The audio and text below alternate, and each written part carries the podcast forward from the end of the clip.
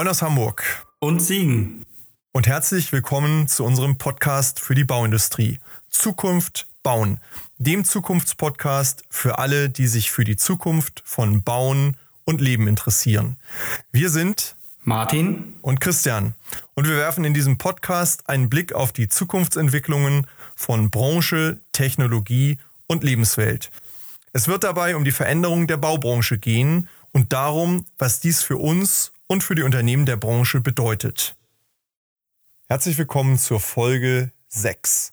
Der Wandel der Bauindustrie. Chancen in 2021. In dieser Folge fragen wir, wie sich die Zukunft der Bauindustrie weiter gestalten wird. Wie wird Wandel und Veränderung im Jahr 2021 das bestimmen, was in den Unternehmen gestaltet, entschieden, verändert, neu justiert werden muss. Corona ist ein Thema, aber auch ohne Corona muss man sich die Frage stellen, wie wollen wir uns und unser Unternehmen für die kommenden Jahre aufstellen? Welche Fähigkeiten brauchen wir? An welchen Themen müssen wir arbeiten? Wie müssen wir vielleicht auch unsere Kultur, unsere Organisation so anpassen, dass wir zukunftsfähiger sind, als wir das noch heute sind? Denn der Wandel wird sich weiterhin stark beschleunigen.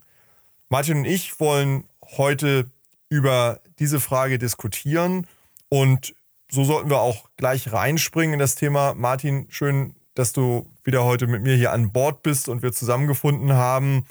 Ja, wie, wie muss sich denn die Bauindustrie wandeln in den nächsten Jahren? Wir ähm, sind ja so ein bisschen gedanklich immer der Entwicklung an der einen oder anderen Stelle voraus und auch an der Hochschule beschäftigt man sich ja mit der Frage, wo geht's hin, wo geht die Technik hin? Aber vielleicht blicken wir heute mal darauf, was müssen Entscheider denn für Schrauben drehen und für Stellschrauben drehen und für Schalter umlegen, damit ihr Unternehmen zukunftsfähig ist? Also ich glaube, ein Grundsatz muss sein, dass man dahin geht, dass man sagt, wir agieren und reagieren nicht nur.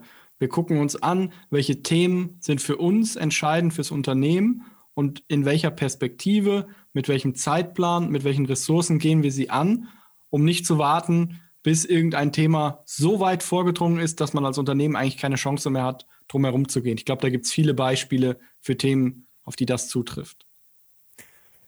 Ich sehe auch selbst genau diesen Schalter im Kopf als ersten Schalter, den man umlegen muss. Ich höre so oft den Satz, wir in der Bauindustrie, wir sind ja immer so ein, zwei, drei Jahre hinter anderen Branchen mit vielen Themen zurück. Und da können wir uns ganz in Ruhe anschauen, was in den anderen Branchen so läuft und müssen ja nicht jeden Blödsinn mitmachen und äh, selektieren dann ganz in Ruhe, was wir denn dann am Ende mal tun.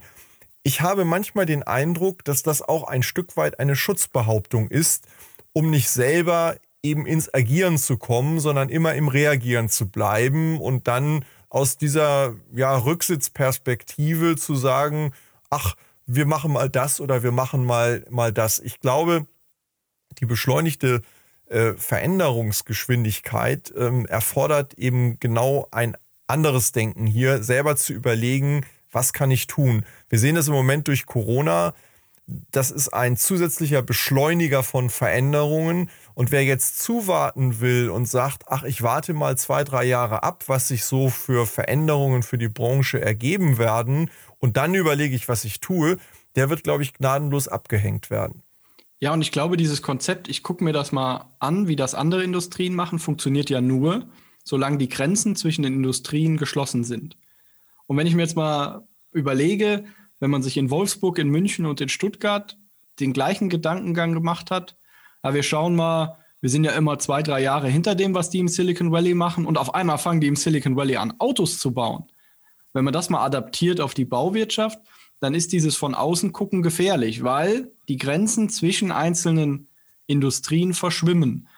Auf einmal ist jemand, der sich vorher mit der Logistik eines IT-Unternehmens beschäftigt hat, potenzieller Disruptor im Bereich Bauindustrie oder Baulogistik. Also dieses von außen zuschauen und warten, was machen die anderen, funktioniert nur so lange, bis die anderen nicht potenziell auch in meinem Gebiet wildern. Und ich glaube, die Zeit ist gekommen, dass auch viele von außen gemerkt haben, dass es spannend ist, in der Bauindustrie Konzepte umzusetzen, die vielleicht woanders schon umgesetzt wurden. sehe ich ganz genauso an der Stelle. Ich glaube, äh, diese Gefahr wird hier und da noch unterschätzt. Äh, wir sind ja beide äh, fußballaffin und äh, wenn man mal das Bild aus dem Fußball nimmt, so sehen sich, glaube ich, viele ähm, noch selber sehr stark auf dem Platz, auch wenn sie in Entscheiderpositionen sind und spielen gerne auf dem Platz noch mit, statt von der Trainerbank oder von der Tribüne dann auch das Spiel einmal strategisch zu beurteilen und zu sagen, was passiert da auf dem Platz und was passiert eigentlich auch außerhalb unseres Stadions gerade, was passiert auf den anderen Plätzen nebenan momentan. Wenn ich selber auf dem Platz stehe, habe ich diese Zeit ja gar nicht und diese Möglichkeiten gar nicht. Und ich glaube, dass in der heutigen Zeit die Frage, wie richte ich mich strategisch aus, wie beschäftige ich mich mit diesen Trends, ähm, auch in anderen Ländern, in anderen Industrien, äh, ein ganz, ganz wichtiges Thema für Entscheider sind, sodass man sich doch mit seinem Führungskreis mindestens ein, zwei Mal im Jahr auch hinsetzen muss und sich diesen Gedanken widmen muss, um dann eben entsprechend auch die richtigen Entscheidungen fürs eigene Unternehmen treffen zu können. Ich habe den Eindruck, dass viele Unternehmen in dieser Branche, äh, weil sie auf diese Bequemlichkeit haben leben können, gar nicht so richtig darauf eingestellt sind und organisiert sind, so vorgehen zu können. Ja, ich glaube, dieses Phänomen gibt es wirklich oft, dass gerade Führungskräfte in der Bauindustrie natürlich immer noch sehr, sehr gerne sehr, sehr nah am Projektgeschäft sind und dadurch natürlich auch weniger Zeit zur Verfügung haben für die eigentlichen strategischen Themen, für diese Themen des über den Tellerrand schauen, Personalmarketing, eigene Geschäftsidee und so weiter und so fort. Also ich glaube, da wird immer noch viel, auch zeitliche Belastung vom Projektgeschäft auf die jeweiligen Führungskräfte bestehen. Und ich glaube, das ist ein Punkt, wo man auch, glaube ich, als, als speziell als Techniker auch von lösen muss, wenn man in einer Führungsposition ist, vielleicht ein bisschen loszulassen von den technischen Details, vom Projektgeschäft hin zu den, ich sag mal, zu der etwas höheren Flughöhe, um dann vielleicht dieses Strategische mehr in den Blick zu bekommen. Ähm, wenn man, wenn man auf die Struktur der Branche schaut, so ist ja ein Großteil der Unternehmen auch im öffentlichen Sektor tätig, wo wir also ja relativ ähm, durchstrukturierte ähm, Verfahren und Prozesse haben und natürlich sehr eingefahrene Spielregeln haben. Das heißt, das ist nicht gerade hilfreich für ähm, ich agiere selber und steige aus aus alten Mustern und denke neu. Wir haben aber natürlich eben parallel auch den privaten Sektor, in dem ähm, zumindest zurzeit eine deutlich größere Dynamik herrscht. Wie, wie kann man das in der Branche besser organisieren und besser abbilden? Was, was tut ihr an der Hochschule momentan dafür in der Ausbildung, ähm, da vielleicht schon auch anderes Gedankengut und andere Herangehensweisen zu etablieren? Also ich habe es ja schon in der einen oder anderen Folge getan und das ist auch, was ich meinen Studierenden immer sage. Dieses Wording Auftraggeber versus Kunde. Also ich persönlich betrachte auch den Auftraggeber im Baubereich als Kunde. Und das ist, glaube ich, schon der erste Schalter im Kopf, dass wir in der Bauindustrie und vor allen Dingen die Führungskräfte von oben herab vorleben, dass ein Auftraggeber ein Kunde ist, um den sich gekümmert werden muss, der akquiriert werden muss, der auch für ein Folgeprojekt begeistert werden muss. Also nicht das reine Vertragsverhältnis, daher kommt ja der Begriff Auftraggeber, sondern dieses zwischenmenschliche, dieses eher auf Beziehung abgezielte Wort Kunde, das muss als erstes in den Mindset der Leute, und das ist, was ich auch versuche, den Studierenden zu vermitteln. Ihr seid, wenn ihr ein Bauprojekt habt, mit dem Auftraggeber eigentlich zusammen ein Projektteam. Ihr wollt zusammen ein Bauwerk erschaffen. Ihr wollt zusammen Werte schaffen und ihr arbeitet nicht gegeneinander, sondern miteinander.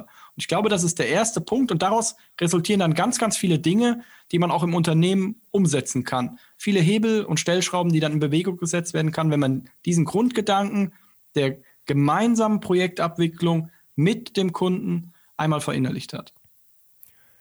Das heißt aber ja auch, im Grunde genommen muss ich ähm, in meinem Unternehmen einen ähm, Transformationsprozess in Gang setzen, der dazu führt, dass ich mich in der Art und Weise, wie ich organisiert bin und wie auch meine Kultur sich gestaltet und meine Kompetenzen entwickelt werden, anders einstelle auf das, was eben ähm, ein, eine Kundenorientierung erfordert. Möglicherweise eben ähm, viel mehr das Denken von der Kundenseite und in Partnerschaften als eben in dem klaren Auftraggeber-Auftragnehmer-Verhältnis. Wir haben zwei Seiten an einem Tisch.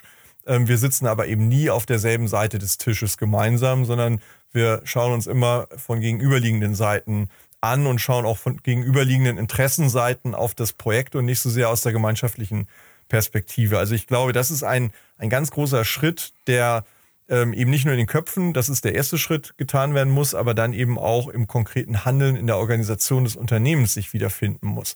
Und da die Branche ja insgesamt ähm, sehr groß und sehr ähm, ja auch kleinteilig organisiert ist, ähm, sehe ich da, glaube ich, auch große Chancen für viele auch kleinere Unternehmen, sich ähm, neu aufzustellen und zu positionieren und auch deutliche Vorteile daraus abzuleiten.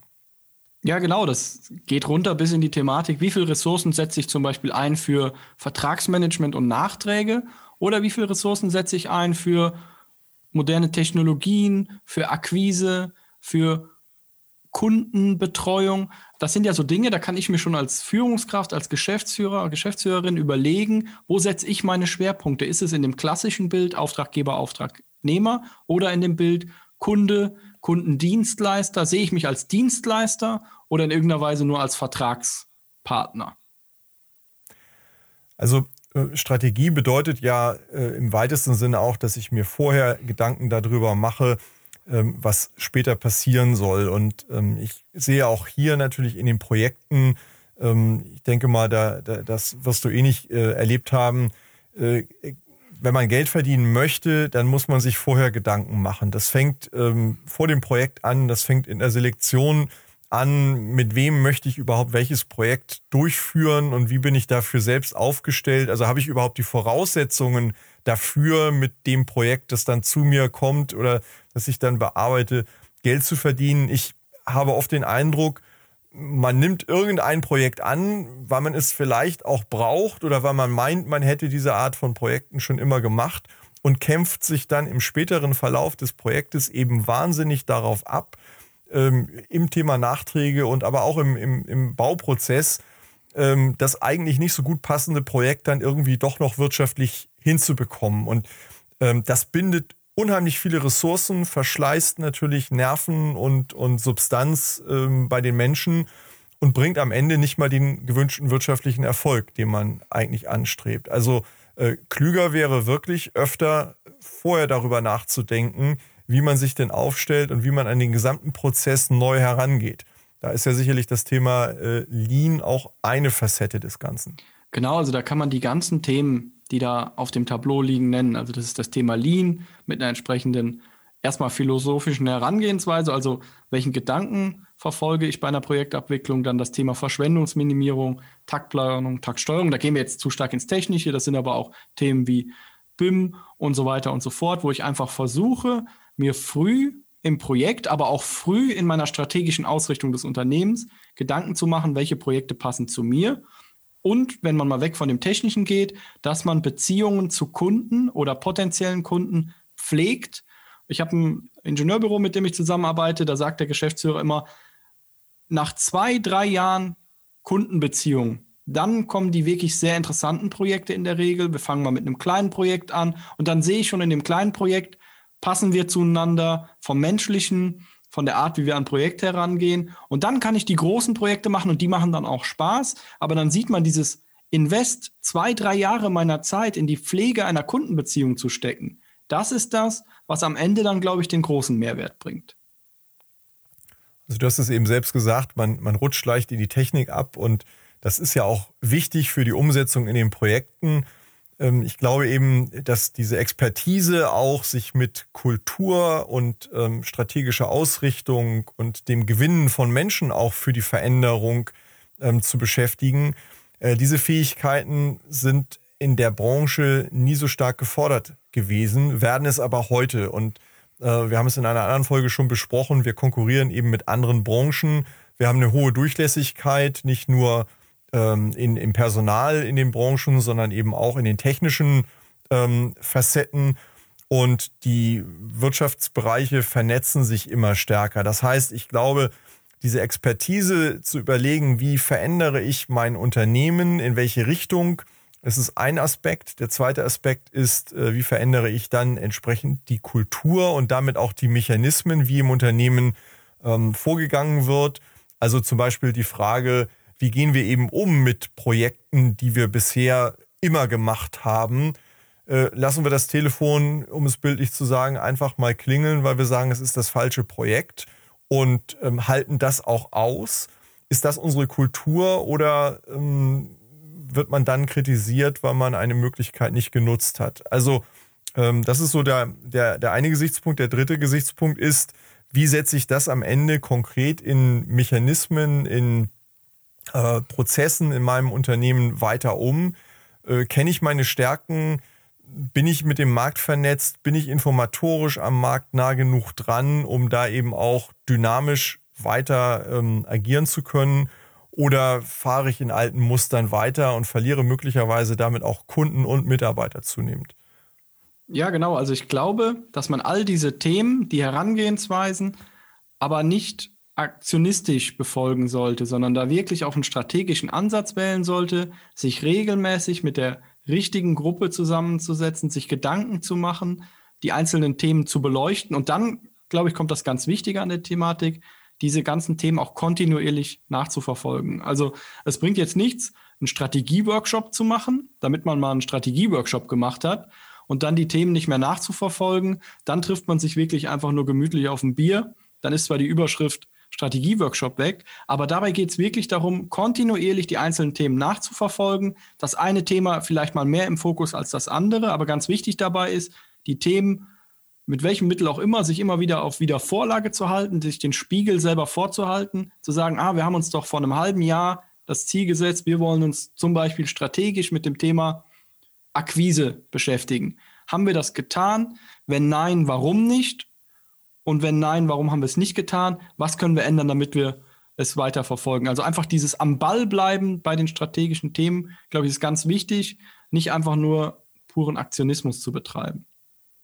Ähm, da bin ich ganz bei dir. Also, um es vielleicht nochmal in ein anderes Bild zu setzen, äh, wenn wir äh, zum Arzt gehen und der Arzt sagt uns, dass unsere Werte ganz schlecht sind, ähm, dann bringt es relativ wenig, äh, sich mal ein oder zwei Tage gesund zu ernähren und vielleicht mal ein oder zwei Tage Sport zu treiben, sondern eine Veränderung der Gesundheit ergibt sich, wenn ich kontinuierlich dran bin und das als dauerhaften Prozess betreibe. Und ich habe manchmal den Eindruck, dass in den Unternehmen eben genau diese erste Strategie gefahren wird. Wir machen eben mal was und äh, dann haben wir was fürs Gewissen getan und dann glauben wir, dass das große Auswirkungen hat. Dem ist eben nicht so. Also man muss den ersten Schritt sicherlich gehen und dann muss man aber Mechanismen auch etablieren und verankern, die dafür sorgen, dass äh, man eben am Ball bleibt. Das heißt, ich muss bestimmte Verhaltensweisen in meine Routine integrieren im Bild der Gesundheit gesprochen, vielleicht gewöhne ich mir an, jeden Morgen eine Runde laufen zu gehen. Vielleicht gar nicht so weit, aber eben jeden Morgen kontinuierlich und nicht nur einmal im Monat eine Gewalttour zu machen. Also nachhaltige Veränderung entsteht, wenn ich mit kleinen Schritten permanent am Ball bleibe. Und vielleicht äh, kann das auch mal bei unseren Zuhörern hier äh, ein Impuls sein, zu überlegen, was können wir denn an kleinen Ritualen in unserem Unternehmen etablieren, damit wir Veränderung tatsächlich spürbar machen und ähm, auch Erfolge dabei sehen.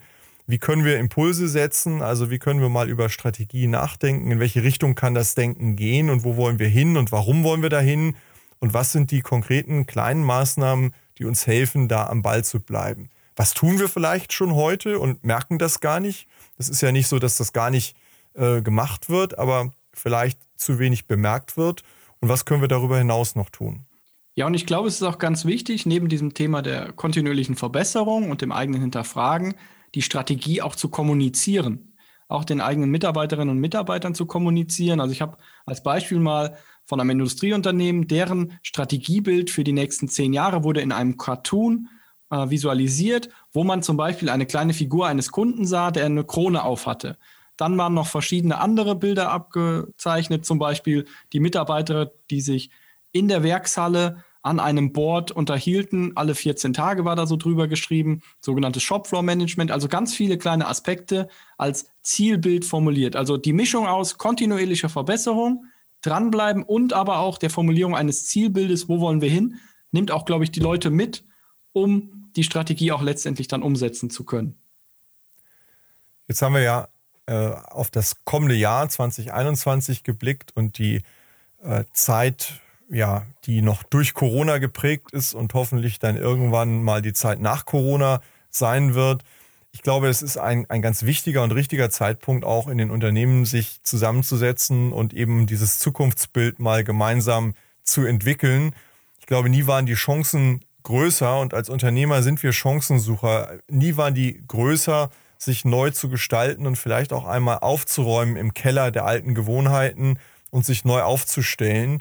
Und ähm, nie war auch die Veränderungsbereitschaft insgesamt in der Wirtschaft größer, als sie momentan vielleicht wieder ist, weil alle wissen, dass Dinge in Bewegung und in Veränderung sind. Und wenn das so ist, dann ist schon eine gewisse Energie im System, der man Richtung geben kann und muss, äh, damit man sie nicht ungenutzt lässt. Und äh, vielleicht kann das ein guter Appell auch mal hier in die Runde sein, an alle, die zuhören, zu sagen, was, was ist der große Change, den wir fürs nächste Jahr und die nächsten Jahre für uns sehen? Wo stehen wir in vier, fünf Jahren mit unserem Unternehmen und ähm, wer wollen wir dann sein? Und wer ist dann für uns der Kunde und wie sieht eigentlich unser Kunde uns? Wie wird der über uns sprechen? Martin, wir haben wieder eine kleine Reise durch äh, die Themen gemacht. Ähm, schön, dass das äh, heute wieder so äh, gut miteinander harmoniert hat und wir da auch doch ähnliche Gedanken haben. Ich wünsche dir eine gute weitere Woche und gute weitere Tage. Bis bald. Vielen Dank, bis bald. Vielen Dank an Sie und euch fürs Zuhören bei Zukunft bauen, dem Zukunftspodcast für die Bauindustrie. Wenn euch der Podcast gefällt, würden wir uns über eine Bewertung freuen und natürlich darüber, wenn ihr den Podcast bei einem Podcast-Provider eures Vertrauens abonniert. Wir freuen uns auf ein Wiederhören. Bis bald.